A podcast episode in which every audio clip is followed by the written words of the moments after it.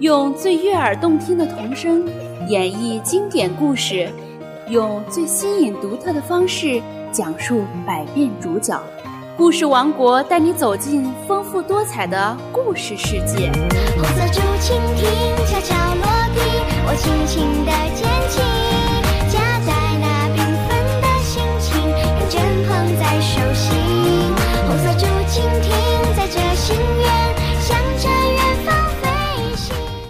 大家好，欢迎收听河南贝贝教育儿童电台，我是今天的主播萌萌老师。我是今天的小主播刘可欣，我是今天的小主播李思凡。孩子们，我来考考你们，你们了解我们中国吗？我们中国有五星红旗和国徽，这是祖国的象征和标志，是我们中国人的骄傲。我们中国地图就像一只大红鸡，昂首阔步真威风。哇，你们很厉害哦！那我再考考你们，你们知道我们祖国的英雄有哪些？老师，听说过董存瑞炸保美的故事。老师，老师，我听说过鸡毛信的故事，我可以给大家讲一讲吗？那我们一起听一听吧。抗日战争时期，海娃是儿童团团长，小家伙很机灵，不但站岗放哨，还经常帮游击队送信。有一天，海娃去给住在张家庄的王连长送信，这是一封沾着鸡毛的信。海娃送过这种信，他知道只有十万火急的信才沾着鸡毛。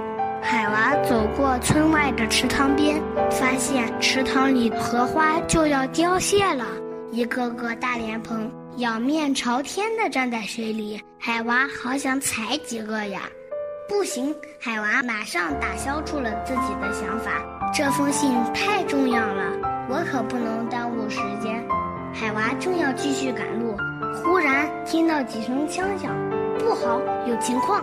海娃察觉到了危险，他躲到一块石头后面，向枪声传来的方向看去。他看见一队日本兵正迎面走来，他跳下石头，想把鸡毛信藏到石头下面，可是石头太重了，他用也没能把石头搬起来。能听到日本兵叽里呱啦的说话声了，海娃情急之下把鸡毛信绑到了羊尾巴下面。海娃摘了几个还没成熟的莲蓬，装作有模有味地吃了起来。这时，一个日本兵走了过来，问道：“小孩，你手里拿的是什么东西？”海娃装作很害怕的样子说：“我我我饿来财。”日本军官给海娃全身都搜了一遍，可是什么也没有搜查到。日本军官问道：“小孩，你在这里干什么？”海娃说：“军官是莲蓬。”海娃为了不让日本军官有怀疑，他还递给了日本军官一个莲蓬。他发现日本军官根本不知道莲蓬怎么吃，就故意咬了一口。日本军官学着海娃的样子。抢过莲蓬，也咬了一口，他马上把莲蓬吐了出来。原来莲蓬又苦又涩。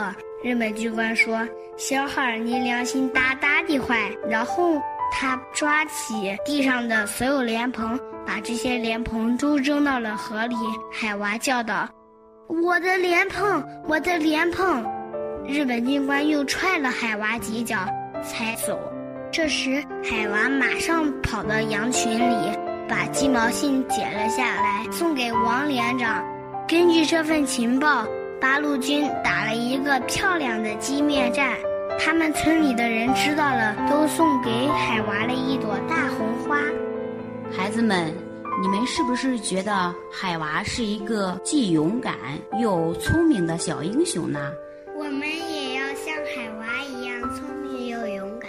是的，孩子们，我们要学习海娃的那种机智、勇敢、沉着冷静的精神，在以后遇到困难的时候、坏人的时候，不要慌张，要保持冷静，这样才能打败坏人，渡过难关。